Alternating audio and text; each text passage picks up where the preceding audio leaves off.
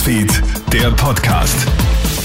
Mit mir, Matthias Klammer, ich wünsche dir einen schönen Samstagabend. Du bist einfach zu wählerisch oder geh doch mehr unter Leute. Die meisten Singles kennen diese Ratschläge. Laut einer aktuellen Parship-Studie haben sogar acht von zehn Singles diese oder ähnliche Sprüche schon zu hören bekommen. Oft sind die Ratschläge zwar gut gemeint, dennoch können 85 Prozent der Betroffenen gerne darauf verzichten. Parship-Psychologin Caroline Erb. So Themen, man wäre zu anspruchsvoll oder Klassiker sind so zu jedem Topf gibt es einen passenden Deckel oder warum ist jemand wie du noch Single? Und was auch ganz schlecht rüberkommt, sind auch so Äußerungen, was die biologische Uhr sozusagen betrifft, die fortschreitet. Ja, also puh, jetzt, jetzt muss ich aber beeilen. Zahlreiche Anzeigen nach einer Razzia in Niederösterreich. In St. Johann am Steinfelde im Bezirk Neukirchen ist gestern Abend ein illegal betriebenes Gasthaus aufgeflogen. 39 Polizisten und sechs Beamte der Finanzpolizei finden 107 Gäste, aber weder eine Betriebsanlagengenehmigung noch Gewerbeberechtigung vor. Zudem haben 61 der anwesenden Gäste keinen gültigen 2G-Nachweis. In dem Lokal arbeiten außerdem mehrere illegale Beschäftigte.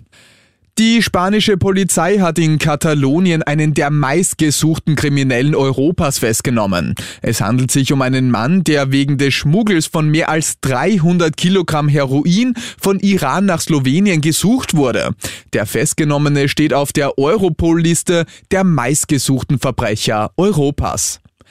Ja, etwa 6% der Amerikaner werden wohl am kommenden Montag plötzlich wieder krank sein. Der Grund dürfte wohl dabei nicht Covid sein, sondern der Super Bowl, der dieses Wochenende stattfindet. Trotz Corona werden es die Football-Fans heuer wieder krachen lassen und da wird auch so einiges aufgetischt, verrät Krone-Hit USA-Reporterin Barbara Gassa. Nach Schätzungen zufolge werden nämlich am Super Bowl-Tag, also das heißt am Sonntag, 4000 Tonnen Popcorn verspeist, 14.000 Tonnen Kartoffelchips, 1,3 Milliarden Chicken Wings gegessen, dreieinhalb Millionen Kilogramm Guacamole verdrückt und 30 Prozent des Jahresumsatzes wird an Pizzabestellungen eingenommen.